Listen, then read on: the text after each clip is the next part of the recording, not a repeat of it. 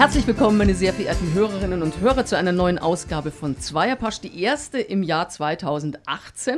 Und mein Gast ist Alexander Donnelly, der vor kurzem mit seiner Band The Donnelly Connection die erste CD veröffentlicht hat. Also zwei Jahre haben sie an der Scheibe gearbeitet und was jetzt vorliegt, ist ein ziemlich gelungene, eine ziemlich gelungene Produktion, wie ich finde in Sachen Rhythm ist and noch Blues. nicht ver veröffentlicht ist noch nicht. Ist noch nicht veröffentlicht. Okay, also aber bald, aber Ja, genau, bald. 26. Heute haben Sie die Gelegenheit, die ersten Songs davon zu hören und dann gehen Sie gefälligst auf das Release-Konzert, weil das findet statt im Court Club am 27. Januar. Wann kommt sie denn raus?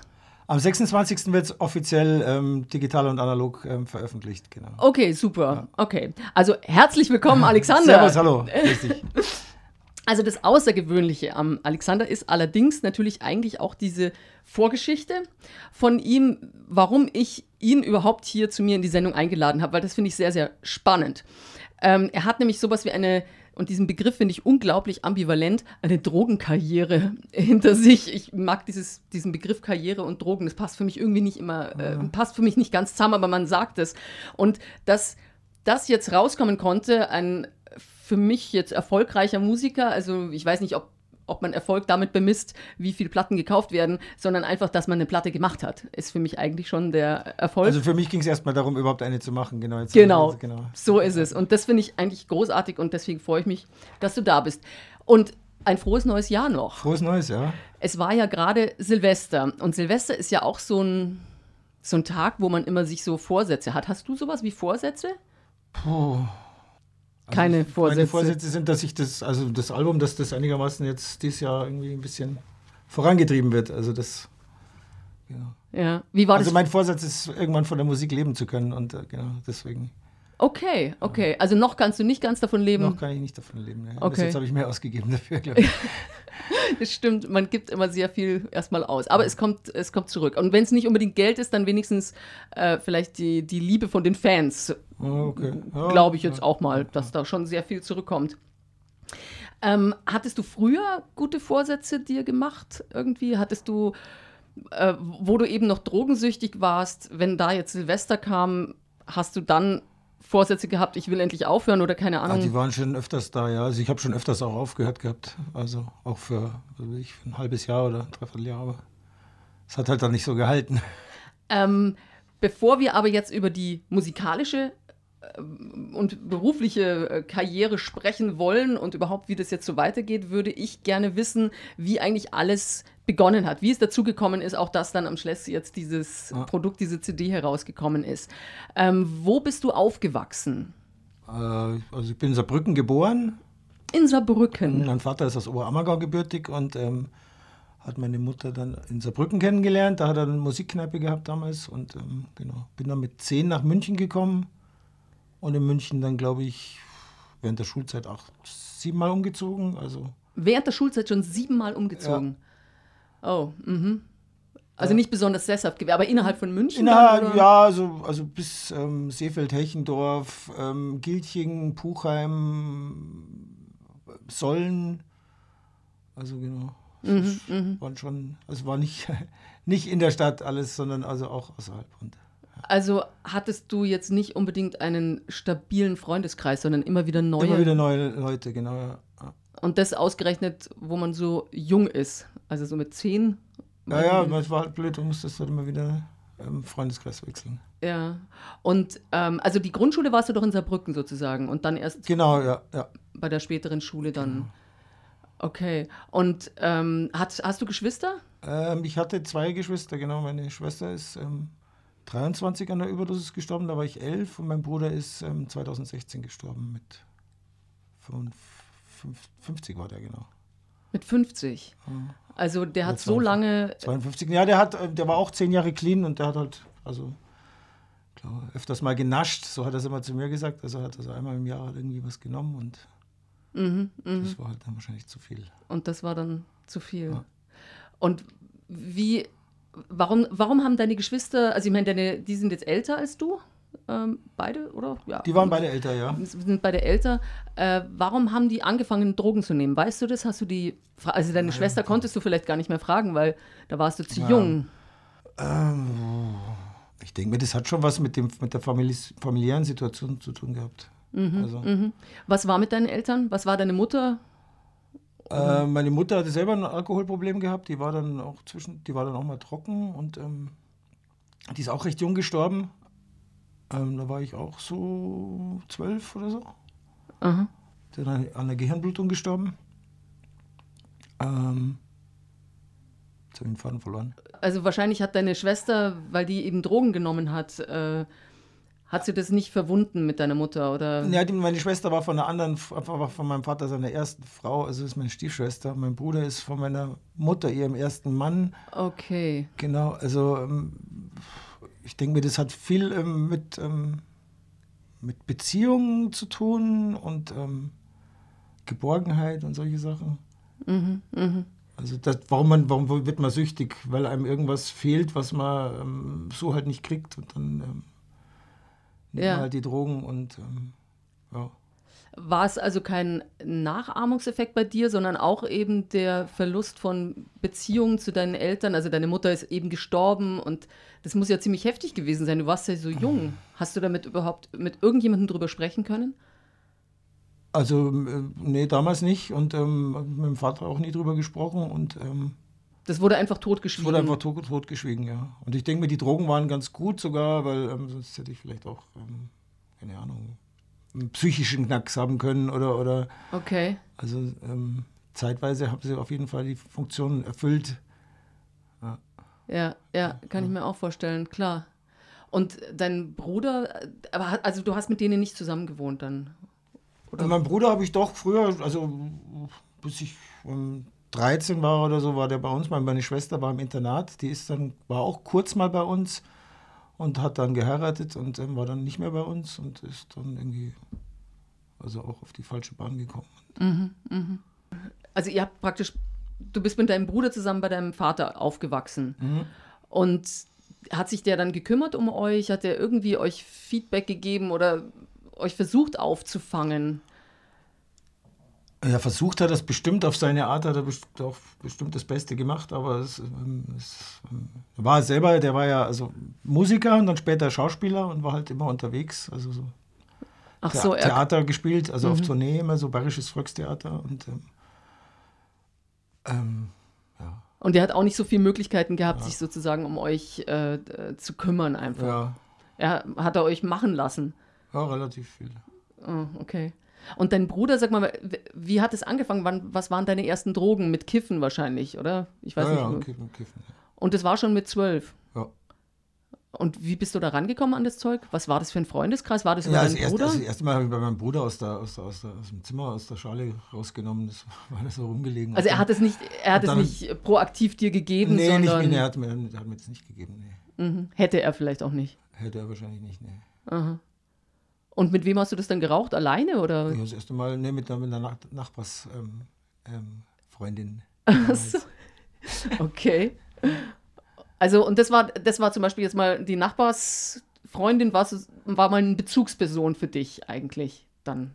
Also ich bin einer, der relativ schnell immer dann auch ähm, Bez- Bezugspersonen gefunden hat. Also ich habe schon immer wieder einen Freundeskreis gefunden, auch bei dem Umziehen. Und ähm, Und was, aber komisch, dass du dann nicht so einen stabilen Freundeskreis hattest, der, der dich vielleicht davon abgehalten hätte, Drogen zu nehmen. Oder haben die auch alle gekifft? War das so eine Szene? also wo ich dann ähm, wirklich schon ähm, das letzte Mal umgezogen bin, also kurz vor Ende Haupt, ich bin ja auf der Hauptschule gewesen dann, da habe ich dann schon, naja, nicht täglich gekifft. Ja. Und da hat auch mein, also da auch der Freundeskreis, wir haben alle, alle gekifft damals. Und warum hast du dann zum Beispiel stärkere Drogen genommen? War das dann irgendwie nur Leichtsinn einfach oder Neugierde? Warum nimmt man Drogen? Warum nimmt man, macht man das dann weiter? Weil, Leichtsinn, Neugierde, beides vielleicht. Mhm. Ja, also, und irgendwann war es dann so, dass du nicht mehr weg konntest davon. Wann war das? Wann wusstest du, dass du süchtig bist? ja, so mit 18, Oh, also doch schon, also eigentlich relativ früh. ja, ja, 18, 19 wusste ich das schon. Also, ja. Und wolltest du, hattest du damals schon ähm, zum Beispiel Musik gemacht? Hm, Ich habe damals auch Musik gemacht und wie, ich, wie gesagt, ich bin auch, ähm, immer mal wieder ähm, eine, eine, lange Zeit, also zumindest von den harten Drogen weg gewesen. Ich war mit 19, war ich ein Jahr in England und ähm, habe dann auch nichts, also gekifft habe ich schon, aber also nichts, keine harten Drogen konsumiert. Mhm. Und es hat sich eigentlich immer so durchgezogen. Also es war nicht jetzt der klassische Junkie, der irgendwie ähm, jeden Tag drauf ist, sondern ich habe halt dann einfach wieder einen, einen, kalten Entzug gemacht und dann war ich halt ein halbes Jahr oder ein Jahr clean und Glaubst du, dass das die meisten sind, also die praktisch immer wieder ein Jahr clean sind und dann wieder rückfällig werden nee, und dann wieder? Also ich glaube, die meisten konsumieren so lange, bis sie ähm, entweder auf Therapie müssen oder, oder, oder, oder die Eltern oder also von sich aus. Ähm, also ich habe halt immer noch die Musik gehabt und das war mein, mein, mein Halt auch immer, dass ich dann gesagt habe, nee, jetzt will ich lieber irgendwas, also ich will nicht mehr so rumsiffen. Mhm, mhm, kann ich verstehen, ja, ja. Hast du äh, eine Ausbildung gemacht oder zum ich Studieren? Ich habe ähm, Einzelhandelskaufmann für Musikinstrumente angefangen damals und bin dann im zweiten Lehrjahr eben ähm, wegen ähm, Drogenhandel und Drogenkonsum rausgeflogen. Genau, und habe das dann auch nicht fertig machen dürfen. Was ist dann passiert? Hast du einfach dann äh, versucht, was anderes zu finden? Oder? Mm, ja, ich habe dann Aushilf, also Aushilfs, ich habe dann später mal, zehn Jahre später, wollte ich es mal fertig machen, aber es, ähm, mein, mein Chef damals, der war eben auch Prüfer bei der Industrie- und Handelskammer und ähm, sobald ich mich irgendwo anders beworben habe, dann ähm, sind die gekommen, ja, sie haben ja ein Drogenproblem und ähm, da hat dann auch nicht geholfen, wenn ich gesagt habe, äh, nee, habe ich nicht. Habe ich nicht mehr oder. Nee. Aha, verstehe. Ja, das ist natürlich doof. Klar.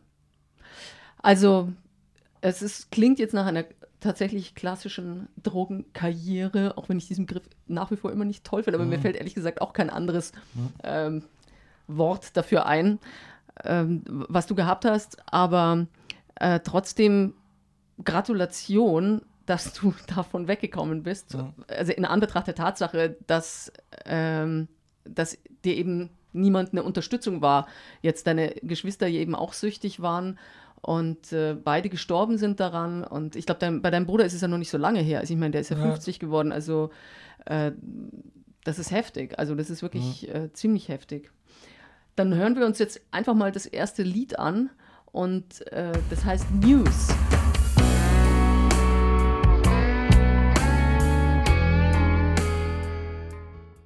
So, das war News von The Donnelly Connection und Alexander Donnelly ist bei mir zu Besuch beim Zweierpasch. Alexander Donnelly, dein Name. Woher kommt äh, dein Name? Genau, den habe ich mir angeheiratet. Also, der ist von meiner ersten Frau. Ähm, genau.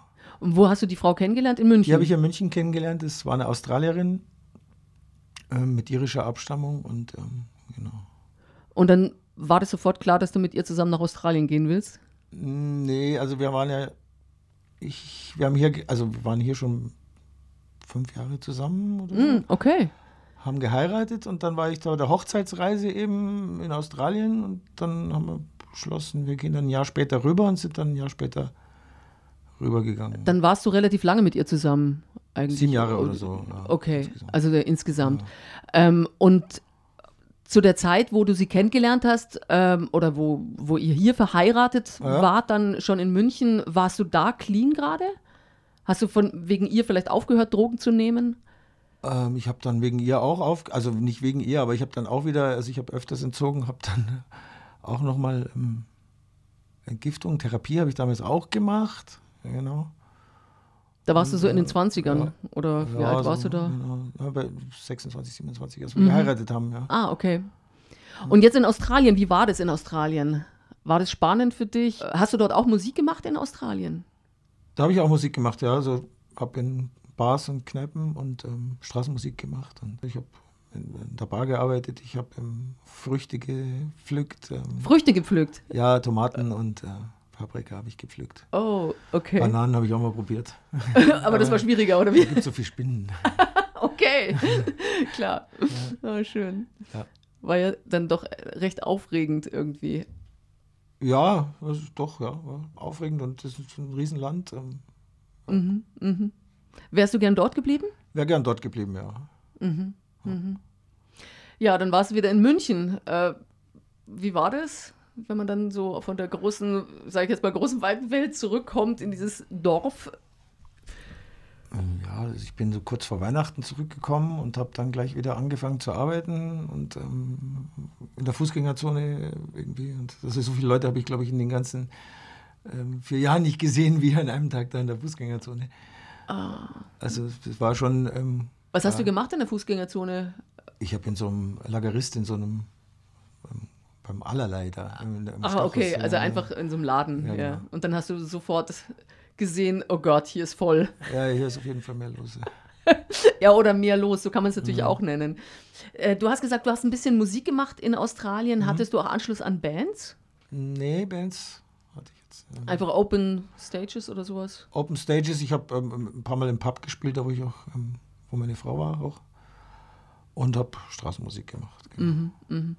Ähm, du hast aber nur Gitarre gespielt. Ähm, oder hast du da schon Nee, da habe ich, hab ich angefangen, dass ich auch ähm, mich drauf verlotten zu singen, genau. Mhm. Warum hast du dich vorher nicht getraut? Hast du dich hinter dich Ich, ich habe mich irgendwann hat mich mal einer, also ich habe davor schon auch gesungen, aber dann hatte irgendwann hatte ich mal einer auf dem, also ich habe auf einem Campingplatz gespielt und dann mit der Kamera aufgenommen und ich habe das dann selber gesehen und dann habe ich gedacht, das ist ja gar nicht so schlecht. Kann, genau. Und dann, dann, okay. ähm, also vielleicht habe ich das vorher, ich habe das mit der Selbsteinschätzung ist immer, äh, äh, weißt du ja auch nicht. Aber wenn du es dann so siehst, so aufgenommen und dann, das war dann schon irgendwie transparenter und dann haben wir gedacht, okay. Okay. Ja, genau, stimmt. Mal probieren. In München, wo du dann wieder da warst, hast du dann äh, versucht, Kontakt zu anderen Leuten, zu anderen Musikern zu finden? Ähm, ja, wo ich dann wieder da war, ich habe dann auch recht bald ähm, angefangen, auch in den Irish Pubs wieder zu spielen hier. Irish Pubs hast du dann nachgespielt? Waren das Covers? Ja, da spielst halt alles, also Covers, genau. Ah, okay, okay. Und da ist man dann wie so ein auswechselbarer Musiker oder wer gerade da ist, der spielt dann oder wie, wie kann man sich das vorstellen? Ich kenne die Irish Pubs hier nicht so. Ja, du, ähm, also ich habe erst hier, also über einen Bekannten hier in, in, in Schwabing dann im, im, Irish Pub gespielt, da gesagt, ah, kenne ich den Chef, spielst mal da und dann hat der mir wieder Adressen gegeben, wo ich woanders anrufe und dann habe ich also so Ingolstadt ähm, bis Salzburg, also dann halt ähm, drei, viermal die Woche im Irish Pub gespielt. Okay. Und irgendwann kam es ja, dass du dann angefangen hast, selber Musik zu schreiben. Also das eigene... war jetzt, nee, das war also, okay, ich habe einen Song habe ich mal vor zehn Jahren geschrieben, aber ich habe dann, ich habe das auch irgendwie nie so richtig ähm, verfolgt, sagen wir mal. Und habe jetzt erst, ähm, also im nüchternen Zustand mich getraut, dann die Leute auch, ähm, meine eigenen Songs dann auch zu singen. Okay, du hast sie erst aufgenommen, praktisch, wo du clean warst. Also beziehungsweise du hast Lieder erst geschrieben, wo du dann clean warst. Ja, einen Song hatte ich davor, genau, aber ähm, mhm. die anderen habe ich jetzt erst alle geschrieben, genau. Ja, das ist ja echt interessant. Eigentlich finde ich das sehr interessant, dass man im berauschten Zustand ähm, oder du zumindest jetzt nicht so kreativ ist. Also ich habe mal tatsächlich von vom David Bowie einen langen Artikel in der SZ gelesen und da hat er, äh, er wurde unter Druck gesetzt von seiner Plattenfirma, jetzt liefer endlich, jetzt liefer endlich. Und er konnte nicht, weil er nur unter Krux stand. Und er war aber so äh, vor Selbstüberschätzung, es war kein Problem, alles kein Problem. Und er hat nichts auf die, also er hat nichts zustande mhm. gebracht. Und dann musste er anscheinend irgendwie einen äh, Entzug machen und dann hat er erst die Platte abliefern können. Mhm. Also er konnte nicht. Ja. Das ist auch sehr interessant, weil er immer gedacht, wieso ist da kein Problem? Ja. Also Koks macht einen ja anscheinend doch sehr ähm, ja, macht ja. die Selbsteinschätzung noch ein bisschen mhm. extremer. Also man denkt, dass man wirklich alles auf die Reihe kriegt. Genau, das wollte ich dich noch fragen. Stimmt. Du hattest also in Australien eine Frau, wo du zurückgekommen bist, hattest du dann Liebesbeziehungen irgendwie mal, dass die dich vielleicht von den Drogen ferngehalten hätten? Oder war das jetzt erst eben deine jetzige Frau oder jetzige Freundin, die das geschafft hat? Also die, wie gesagt, ähm, ich habe dann schon immer weniger genommen, wenn ich eine Beziehung hatte, weil, mhm. Äh, ja, und, aber ich habe halt immer wieder mal, ähm, ja, wie mein Bruder so gesagt hat, genascht. Also ich habe dann, was weiß ich, also ich habe auch Heroin nehmen können und dann äh, zwei Wochen nicht und dann halt mal so alle zwei Wochen halt so. Ähm, aber so richtig, dass ich jetzt ähm, ganz aufhöre, das hat jetzt erst die, die, die jetzige oder, die, ja genau. Die jetzige Freundin sozusagen ja. fertiggebracht. Und ihr habt auch zwei Kinder zusammen. Ja, genau. Zwei Söhne. Zwei Söhne. Und genau, haben die das eigentlich irgendwie mitbekommen von dir, deine Geschichte? Wissen die das? Also mein Großer, der ist ja jetzt acht. Ähm, ich war ja nochmal stationär auf Therapie vor ähm, knapp fünf Jahren. Und er war auch ähm, in der Therapieeinrichtung mal mit dabei und hat da auch übernachtet und so. Da hat er immer gedacht, Krankenhaus, also Mhm. in dem Alter, also war noch nicht vier, also ich glaube nicht, dass er das jetzt ähm, so richtig kapiert hat, Mhm. warum ich jetzt da im Krankenhaus war. Aber so, du würdest es ihm aber irgendwie erzählen, wenn er fragt. Wenn er mal größer ist, dann erzähle ich es ihm auf jeden Fall. Also auch ähm, ähm, vielleicht ähm, die nächsten paar Jahre, jetzt ist er halt acht, ich denke, wenn er mit 10, 12 ist, dann kann man mit ihm Mhm. schon drüber reden. Muss man sowieso wegen Auf, also selber wegen Aufklärung, also auch, dass ihm das nicht passiert oder so. Das ist richtig. Ja. Das, darüber würde ich gern mit dir nach der nächsten Musiknummer sprechen.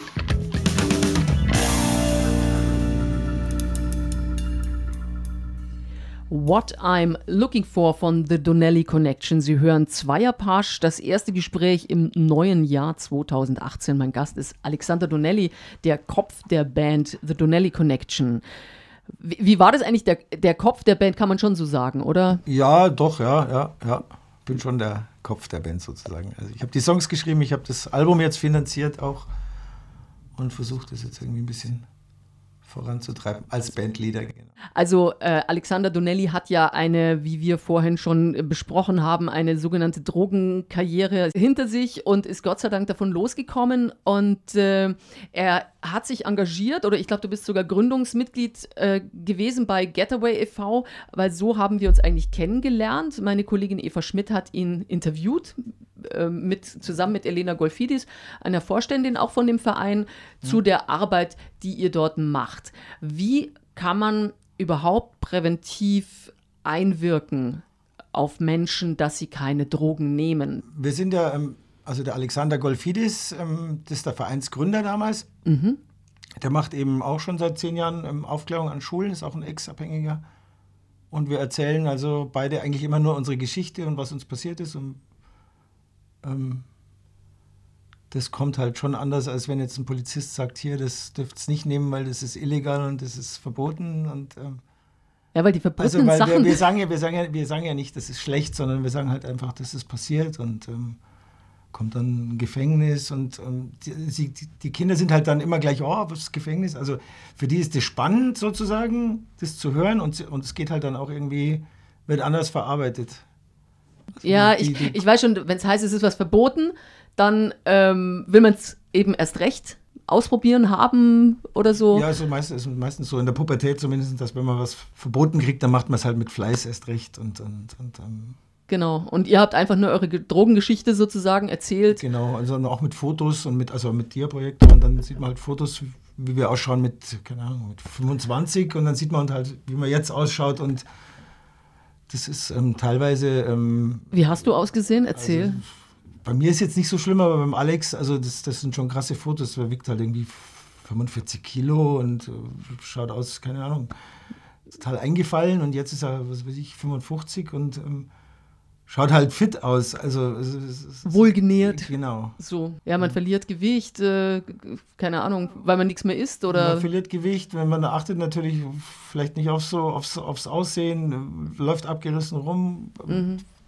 Ja. Hattest du Schwierigkeiten mit Krankheiten? Das heißt ja immer, man ist sehr anfällig. Also ich habe mir damals, ähm, glaube mit 19 oder 20 Hepatitis C zugezogen und habe dann, ähm, als mein erster Sohn auf die Welt gekommen ist, ähm, mit so einer Interferontherapie gemacht. Ähm, genau, das ist jetzt ausgeheilt. Also Und ähm, wie oft warst du so in Schulen mit Getaway e.V.? ich glaube, ich selber habe jetzt, glaube ich, ähm, so acht oder zehn Vorträge gehalten, noch nicht so viel. Glaubst du eigentlich, dass der Mensch ähm, generell also zur Sucht neigt? Es gibt ja wahnsinnig viele Süchte und äh, Ja, das ist immer die, ist die Frage, was ist jetzt ähm, Sucht und was ist ähm, Gebrauch oder ja. genau, wo fängt die Wo, Sucht? wo fängt die Sucht an? Und ähm, Ja. also das kann ähm, für Also- den einen kann das ähm, sein, also der trinkt jeden Tag eine Flasche Bier und kann aber nicht ohne diese Flasche Bier. Also ist es, wenn er sich, wenn der selber das Gefühl hat, er ist davon abhängig, dann ist es auch bei einem Bier schon eine Sucht. Und andere Leute trinken, was weiß ich. In Bayern ist das eh normal, ähm, viermal die Woche ihre drei, vier halbe und das ist ganz normal. Und Also gerade beim Alkohol, da gibt es ja so viele verschiedene Arten von Alkoholikern, also was wie Quartalsäufer und ein Spiegeltrinker und also, dass man ähm, da sowieso nicht so schnell sagen kann, okay, da ist ein Problem oder der hat jetzt in Bayern, äh, klar, ist Alkohol, äh, ist Bier, das gehört ja im Prinzip. Ja, so ein Grundnahrungsmittel. Grundnahrungsmittel, ja. genau. Also ich spreche jetzt auch so ein bisschen andere Süchte an, wie Computersucht zum Beispiel. Ich glaube, hm. viele Leute sind sich gar nicht so sicher, dass sie vielleicht süchtig sind, wenn sie äh, gar nicht loskommen vom Computer oder von Facebooken oder. Äh ja, also wenn man sich die meisten Leute in der U-Bahn anschaut mit den Handys, dann ist das alles schon nicht mehr so, no, so normal. Also wie man sich da auch, also mich selbst eingeschlossen mit wie es einen ins, ins Handy reinsaugt, also bei, mhm. bei Facebook und ähm, bei diesen ganzen mhm. Internetplattformen. Und Deswegen, ich, ich glaube schon, also ich habe so ein bisschen die Befürchtung, dass der Mensch sich schon sehr gerne generell, also so eine Sucht sucht, also irgendwie wie so eine Flucht von, von irgendwas wegzukommen, was, äh, was ihm im Alltag stört. Mhm. Und äh, ich bin da so ein bisschen am Überlegen und man, man versucht dann immer so andere, wie Dro also wie Heroin und, und Kiffen und, und Kokain, das ist dann gleich alles böse. Hm. Oder das sind die, die kann man dann kriminalisieren. Da haben wir wenigstens welche, die wir wegsperren dürfen. Aber im Prinzip sehen die Leute gar nicht selber, dass sie vielleicht eben vom Alkohol abhängig sind oder von Glücksspiel. Das ist ja auch ganz krass eigentlich. Hm. Aber ähm, Getaway e.V., das gibt es jetzt bald leider nicht mehr, hast du vorhin gesagt. Ja, wir, ähm, wir wissen es jetzt noch nicht gen ganz genau. Wir müssen jetzt mal wieder ein Vereinstreffen machen. Macht das, weil ja. eigentlich ist es eine tolle Sache. Es ist eine, ja, eben besser als der. Ja Polizist, der einem dann irgendwie erklärt, man soll das doch nicht nehmen, ja. ist vielleicht nicht so ja. die gute Idee. So, du hast eigentlich deine Gitarre mitgebracht, aber du spielst jetzt auf meiner Gitarre, was ich total schön finde. Wir werden jetzt einen, einen Live-Song hören. Welchen Song wirst du uns spielen? Du hast es vorhin schon angedeutet, irgendein Liebeslied, gell? Dieses ältere. Little Love, ja. Little Love. Und das ist entstanden zu einer Zeit, wo du noch irgendwie. Vorsicht, Mikro, wo du, wo du noch Drogen genommen hast? Ähm, das ist kurz, na, damals kurz nach einer Entgiftung, also kurz nachdem ich im Krankenhaus war und entzogen habe, ähm, kurz danach entstanden. Das ah, okay, also auch nicht wirklich unter Drogen. Nee. Ist gut. So.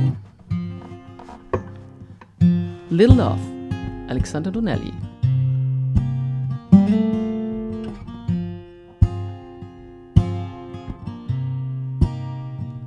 Little Love. Little Love von Alexander Donnelly. Ist das auch auf der CD? Ja, das ist, ist auch auf der CD. Ja. Das ist auch auf ja. der CD. Ihr spielt das Release-Konzert im Court Club. Genau. Court Club am 27.01.2018. Ähm, wer macht alles mit? Deine ganze Band. Erzähl also, mal, wie bist du an die Jungs alle rangekommen? Bin ich an die Band gekommen? Also die habe ich zum größten, habe ich eigentlich alle auf Session kennengelernt. Also ich gehe ganz viel auf Sessions. Genau. Ähm, der Ivan, der ist am längsten dabei. Mit dem Ivan spiele ich, glaube ich, schon seit vier Jahren. Das ist mhm. der zweite Gitarrist. Ähm, der Suat ähm, ist jetzt um, drei Jahre dabei. Und ähm, der Wolf jetzt seit ein bisschen mehr als zwei Jahren. Also den habe ich ungefähr, ist der Schlagzeuger, den habe ich ungefähr ein halbes Jahr, bevor wir angefangen aufzunehmen, kennengelernt, auch auf einer Session. Habe ihn dann ganz oft angeschrieben, ob er nicht mal einspringen kann, weil unser damaliger Schlagzeuger immer abgesagt hat. Und irgendwann nach einem halben Jahr hat er dann gesagt, ja, er kann, er spielt. Und ähm, genau, dann haben wir im Dezember, glaube ich, damals unseren ersten Auftritt zusammengespielt und dann im Januar angefangen, das Album aufzunehmen, was eigentlich erst ein Demo werden sollte. Also okay. es waren vier Songs waren fertig und den Rest habe ich dann währenddessen noch ähm, geschrieben und Genau. Und der Wolf ist, äh, der ist auch der Tontechniker, oder? Der hat, habt, eben, der, der hat, Studio, der hat das Studio, genau, bei dem mhm. haben wir das eben im Studio aufgenommen. Ähm, unterstützt haben mich dann noch diverse, ähm, also Background, ähm, die Solly hat mich hat noch mitgesungen, ähm, Dorina hat noch mitgesungen und Claudia Kane hat noch mitgesungen als Background. Orgel ist der Hansi Enzensberger von Organ Explosion, hat dann noch ähm, die Orgel ah. gespielt. Ähm, Max Tiller ist ein Saxophonist, das ist den über den Wolf, ähm, genau, der hat dann noch Saxophon mitgemacht. Und die sind alle beim Release dabei, genau. Mhm, mh. So Gott will, dass sie alle dabei sind. Also ich habe noch nicht von allen die Zusage, aber so fast alle, genau. Okay. Genau. Die sind also nicht sozusagen äh, äh der feste Stamm? Nee, also ich, das ist jetzt eigentlich nur, um das Album so zu präsentieren, wie es halt auch aufgenommen ist, Ja. würde ich es gerne mit allen machen. Und wenn ich dann nochmal einen Auftritt ähm, vielleicht in drei Monaten machen kann mit der All-Star-Besetzung, dann werde ich versuchen, das nochmal irgendwie im Miller oder im Ampere oder so vielleicht nochmal Ja. noch mal zu machen. Wär, wenn, jetzt, ähm, wenn wir schon so viel proben jetzt dafür, dann wäre es schön, wenn man es nochmal so Ja, in großer Besetzung macht. Ja, natürlich. Mhm. Ist es schwierig, jetzt an so Clubs ranzukommen wie Miller zum Beispiel, weil du das gerade erwähnt hast? Das habe ich jetzt noch nicht probiert, aber ich glaube, das geht schon. Weiß ich nicht. Äh, Einfach probieren. Es Einfach ist probieren. insgesamt schwierig, das Booking. Ich mag das überhaupt nicht, weil das ist, du musst immer hundertmal schreiben und dann musst du ihn erreichen am Telefon und dann musst du nochmal schreiben, nochmal erreichen. Und ja, ja. Ja, das, das, ist, sehr, es ist ein sehr zähes Thema irgendwie. Und was ich jetzt schon toll finde, also die Lieder sind jetzt alle in dieser Zeit entstanden äh, und auch im Studio mehr entstanden oder, oder wo, wo fällt dir das ein? Wo gehst du hin? Ähm, teilweise ähm, noch auf der Couch zu Hause oder, oder in der Küche gesessen, was gespielt und dann auf die Couch gesessen, einen Text geschrieben und ähm, also manchmal ganz schnell, manchmal ähm, hat es ein paar Tage gedauert mit ähm, Brainstorming und ähm, was schreibe ich jetzt, was für Text, was will ich schreiben oder was hat das Lied für eine Aussage. Ich würde jetzt gerne mal ein bisschen zurückgehen zur, äh, zu Getaway, auch wenn wir da vorhin schon drüber gesprochen haben, aber es ist immer ein interessantes Thema. Findest du eigentlich, dass der Staat generell genug macht äh, für Dro Drogenprävention? Also dass Also der müsste, glaube ich, meiner Meinung nach, müsste früher ansetzen für, ähm, also nicht nur mit der Drogenprävention, sondern halt auch für, für Jugendliche, dass die auch einen Platz haben, wo sie spielen können oder ja, eine Auffangstation, jetzt zum Beispiel jetzt gerade Neuperlach oder, oder, oder im Hasenbergel, ähm, da ist halt einfach nichts. Da sind keine Spielplätze, da sind keine äh, Jugendzentren oder so. Jugendzentrum oder, Mhm. wo, wo die Kinder halt auch ähm, sich treffen können, ohne jetzt irgendwie ähm, Drogen zu nehmen. Mhm, mhm. Und da müsste er, glaube ich, früher ansetzen, dass da einfach mehr Möglichkeiten gibt. Das heißt, dass die Kids sich beschäftigen können, ohne dass sie jetzt irgendwie. mehr Übungsräume, um Musik zu machen ja, zum Beispiel. ja, das wäre wär schon mal gut, ja.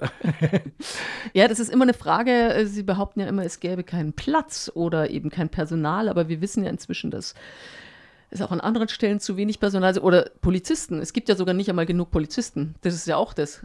Ich habe jetzt gehört, die haben äh, un- unvorstellbar viel Überstunden gemacht letztes Jahr. Okay. Äh, ja, wegen den ganzen Demonstrationen oder dass sie einfach nur dastehen. Mhm. Und äh, die Gewaltbereitschaft wird immer größer äh, von Menschen, sich gegenseitig fertig zu machen. Und ja, es gäbe, glaube ich, viele, an vielen Stellschrauben zu drehen, Mhm. aber gerade bei den Kindern, das ist schon wahr. Man, das ist Mhm. eigentlich, äh, das ist eigentlich unser Potenzial für morgen. Das wäre schön, wenn da tatsächlich mehr gemacht werden würde. Was wünschst du dir ähm, jetzt für deine Zukunft? Für deine Zukunft mit, äh, mit deiner Musik und ja also ich- also ich wünsche mir, dass ich auf jeden Fall irgendwann davon ähm, leben kann. Also ich muss jetzt nicht berühmt werden, um, um, um glücklich zu sein. Ähm, aber es ist halt das, was ich kann und was ich gern mache und ähm, würde mich schon freuen, wenn ich das mal schaffe, ähm, davon leben zu können, ohne dass ich jetzt irgendwie noch ähm, einen anderen Job machen muss, damit ich die Miete zahlen kann. Mhm. Ja. Du hast irgendwie erzählt, du hattest einen Gig in Stuttgart irgendwie, äh, wo ich dich telefonisch erreicht habe vor unserem Interview. Ja, ich spiele alle, ähm, ich spiele ja alle paar Monate in Stuttgart immer so eine Woche im Hotel, ähm, so ein Irish Pub im Hotel und dann. Ah, okay, Ja, aber also ich spiele auch um- allein. Ja, nein, ich verdiene schon Geld damit, aber es ist, ich muss halt immer noch irgendwie, damit ich versichert bin und damit es, ähm, das Geld reicht, muss ich halt immer noch arbeiten und das ist Mhm. jetzt nicht zu viel, aber ich würde mich schon freuen, wenn es gar nicht mehr ist. Also ja, also, Klar. Ja. Du hast mir mal von der Zeit erzählt, dass du in einem Bauwagen gewohnt hast. Wohnst du noch in einem Bauwagen oder ist das jetzt nicht mehr? Ja, also am Anfang vom ziem- ziemlich vom Al Album oder noch davor, äh, meine Freundin hat sich eingebildet, sie will im Zirkuswagen leben und wir haben dann einen Zirkuswagen gekauft, den ausgebaut, ähm, dann ein Grundstück gesucht. Ähm, dann sind wir da hingezogen ähm, und dann ähm, hat sie sich irgendwann von mir getrennt, genau. Und ähm, jetzt steht der Zirkuswagen bei den Eltern hinterm Haus. Und ähm, Sucht einen neuen Platz. ähm, ja, jetzt Da bleibt er jetzt erstmal stehen. Da bleibt das, Ja, aber du wohnst in der Wohnung sozusagen. Ich also- wohne noch, ähm, ich wohne in, in der Wohnung, ich wohne im ökologischen, so, sozialökologischen Wohnprojekt Allach. Das sind zwei Häuser mit einem Garten und ähm, zwölf Erwachsenen, vier Kindern und 15 Hühnern oder so. Wie, wie ähm, kommt man da rein? Was, wa- was wird dort gemacht? Wie ist es? Also wir sind, ich bin da damals hin, eben wegen, weil wir einen Platz für einen Zirkuswagen gesucht haben und da hätten wir eben auch, der, da war auch der Zirkuswagen gestanden und ähm, genau. Sozial-ökologisches Wohnprojekt, so ja, heißt es. Ja, genau. Das sind so ähm, ursprünglich so Schwarzbauten nach dem Krieg gewesen und ähm, die haben die dann mit Ständerbau verschalt und ähm, außen ähm, mit ähm, Steinwolle gedämmt und äh, nee, mit Holzwolle gedämmt und Mhm. mit Holz dann verschalt und innen die alten Wände rausgerissen und jetzt sind es halt Hol Holzhäuser, genau. Holzhäuser sind es jetzt. Und äh, hat sich da irgendjemand selber zusammengetan, um das zu kreieren? Ist es wie so eine Genossenschaft? Ist ein oder? Verein, ähm, Allach e.V., Ah, genau, ist ein Allach Verein. e.V., mhm. Also sozialökologischer Wohn äh, Wohnprojekt Allach e.V., genau. Sozialökologisches Wohnprojekt Allach Mhm. e.V., genau. Klingt ja eigentlich total nett. Ist ähm, so wunderschön im Sommer, ähm, weil so ein Riesengarten und ähm, ganz grün und ähm, aber im Winter, also wir heizen, heizen mit Holz und ähm, das Haus, wo ich drin bin, ist noch nicht fertig gedämmt, also es wird dann schon Frisch. frisch. Ja, also wenn ich dann, äh, wenn der Ofen mal irgendwie um drei ausgeht, dann habe ich im Winter um acht in der Früh, fünf Grad im Zimmer. Äh, ja, das ist kalt. Das ist kalt. Kann ich verstehen. Und dieser Verein, die wollen das ausbauen, wollen die da noch mehr ähm, solche Häuser kreieren? Nee, die haben halt das Grundstück damals gekauft und ähm, damit sie es eben dann finanzieren konnten, haben sie den Verein gemacht und ähm, einen Kredit von der Umweltbank damals Ah, okay. und zahlen eben noch ab. Aber wahrscheinlich einen geringen äh, Ja, ist nicht, ist nicht mehr viel. ist nicht mehr viel. Oder ihr zahlt wahrscheinlich dementsprechend wenig Miete und so, kann ich mir vorstellen. ich zahle schon wenig, also ich zahle jetzt für mein Zimmer ähm, 180 Euro Miete. Das ist günstig, okay. Ja, aber klar. es ist halt auch ähm, nicht ähm, Standard. ja. Also Es geht es jetzt nur ums Wohnen dort oder ist es eigentlich auch, weil wir, du, Hühner habt ihr auch, ähm, es geht es auch um irgendwie man versucht auch irgendwie weniger Ressourcen ähm, zu verbrauchen Okay. oder, oder genau. darum, das wollte Ja, ich jetzt noch ja. wissen, weil irgendein Haben Solar auf Hintergedanken. dem Dach und fürs Heißwasser und Ja, heizen mit Holz und ähm, okay. Ja, toll. Klingt auf jeden Fall gut. Ich bin, ich wohne nämlich auch bei einer Genossenschaft und finde das ähm, extrem gut und die wollen natürlich auch ähm, gedämmte Häuser und ökologisch alles. Hm. Also ist schon, ist schon wichtig in der heutigen Zeit, dass man da auch irgendwie. ja, es ist auch schön, also mit, mit, mit also ich finde es auch, es kann auch mal nerven, aber im Großen und Ganzen ist es schon schön, mit mehreren Leuten zusammenzuwohnen und jetzt nicht ähm, allein zu sein. Also wenn ich mir jetzt vorgestellt hätte, ich wäre jetzt, das letzte Jahr hat sich meine, meine, meine Freundin ja von mir getrennt und ich wäre dann allein gewesen, weiß ich nicht, das wäre dann vielleicht, so hatte ich halt wenigstens noch ähm, meine Mitbewohner, die Mitbewohner, ja. die ich ja immer noch habe. Eben der Austausch. Stimmt, das ist dir eben vielleicht damals, wo du, wo du tiefer in die Drogenszene hineingerutscht bist, das hat dir Mhm. ja wahrscheinlich gefehlt. Ich meine, wenn man so jemanden hat, wenn man so einen außenrum Mhm. hat, äh, kommt man eigentlich weniger in diese Versuchung, glaube ich, Drogen zu nehmen. Also da fällt mir jetzt noch, ein, es gibt so einen Versuch auch mit, ähm, ähm, ich habe so einen Bericht gesehen, der heißt, das Gegenteil von ähm, Addiction ist Connection. Also Okay. Verbindung, jetzt war- sind wir wieder bei Donnelly Connection.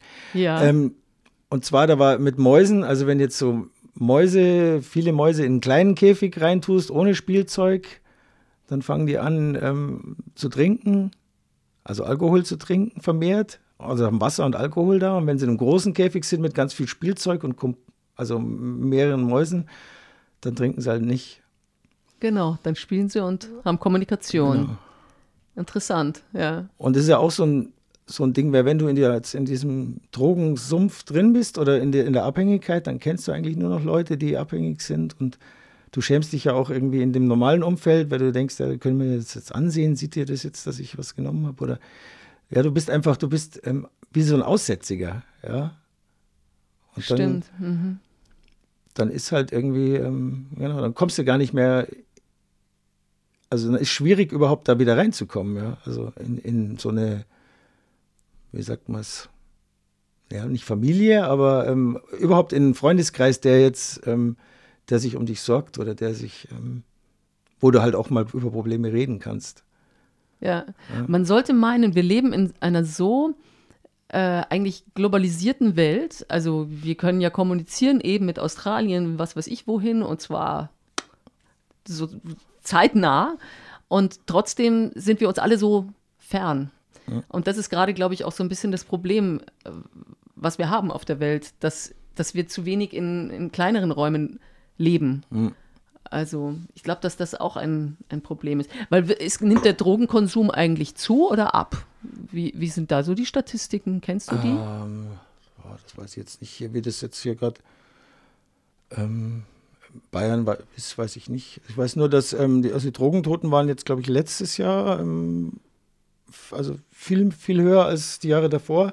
Also nimmt es zu. Es nehmen vermehrt nehmen auch diese ähm, Designerdrogen zu. Mhm. Man kann im Internet alles Mögliche bestellen, Badesalz. Ach so, ja, dieses Crystal Meth und sowas. Ja, das ist sowas mhm. ähnliches, genau so. Mhm. Research Chemicals. Also die, das Angebot wird größer, die Nachfrage steigt, also gibt es natürlich auch mehr Drogentote. Stimmt, du spielst auch, äh, habe ich gesehen, bei einem. Ähm Im Juli ist immer der Drogentoten-Gedenktag, da spiele ich schon ja. seit ähm, sieben Jahren, genau. Okay. Hm. Und äh, wie wird der wahrgenommen? Äh, der ist deutschlandweit immer am 21. Juli. Mhm. Und ähm, letztes Jahr war am, am, am Stachus. Okay. Genau, da ist eine Bühne aufgebaut. Ähm, da habe ich dann mit Band gespielt, genau, mit Donnelly Connection und ähm, sind verschiedene Stände aufgebaut von Condrops, von ähm, Münchner AIDS-Hilfe. Ähm, dann ist der Bürgermeister da und sagt was und so. Aber genau. der Bürgermeister kommt sogar und sagt was, Manchmal, das ist schön. Ja, ja. Ah ja, okay. Weil es gibt ja auch viele Veranstaltungen ja. am Stachus, wo niemand von der Stadt kommt. Also aber dann wird es schon irgendwie ja, wahrgenommen. Nee, da wird dann, die lassen dann meistens Ballons steigen mit den Namen dran, also für die jetzt hier in München gestorben sind. Und dann gibt es eine Ach, Gedenkminute und dann wird halt so besprochen, was auch sonst, äh, ich glaube, letztes Jahr ging es dann um Konsumräume und ja. Mhm. Konsumräume, das heißt, äh, wo man praktisch in Wo man praktisch im geschützten Rahmen ähm, was konsumieren kann und ähm, wo dann halt auch, wenn du eine Überdosis hast, dann halt auch gleich einer da ist, der da Stimmt. Ähm, was verabreicht, dass du nicht hops gehst. Sag mal, möchtest du noch ein Lied live spielen? Weil du hältst die Gitarre immer noch so, so ja, in der nee, Hand. ich kann, kann schon noch eins spielen. Ne? Das wäre eigentlich schöner, als wenn wir die CD, weil die CD läuft jetzt dann eh auf Radio München ständig, äh, ja, rauf und runter. also wollen wir doch einfach noch mal was, noch was live hören. Welches nimmst du? Uh, you May Ask. You May Ask.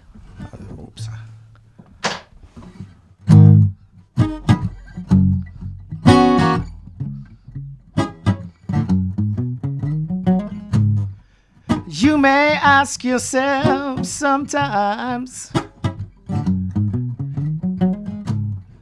What's the meaning to this life? Alexander Donnelly von The Donnelly Connection. There will always be a light.